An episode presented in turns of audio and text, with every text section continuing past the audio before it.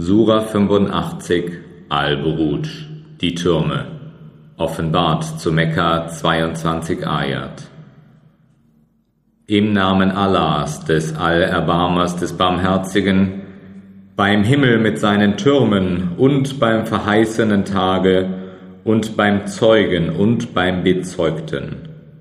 Verflucht sind die Leute des Grabens, des Feuers mit seinem Brennstoff, wie sie daran saßen, und sie werden das bezeugen, was sie den Gläubigen angetan haben. Und sie grollten ihnen nur deshalb, weil sie an Allah glaubten, den Erhabenen, den Preiswürdigen, dem das Königreich der Himmel und der Erde gehört. Und Allah ist Zeuge von allem. Diejenigen, die die gläubigen Männer und die gläubigen Frauen heimsuchen und es dann nicht bereuen, für sie ist die Strafe der Jahannam und für sie ist die Strafe des Brennens bestimmt.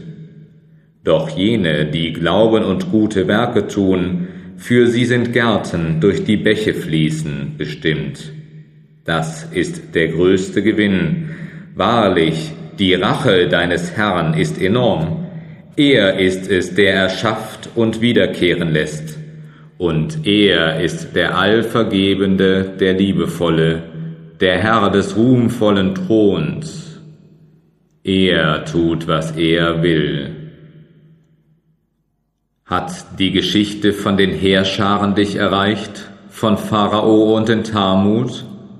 Nein, aber die Ungläubigen bestehen auf dem Leugnen. Und Allah ist hinter ihnen her und hat sie alle in seiner Gewalt.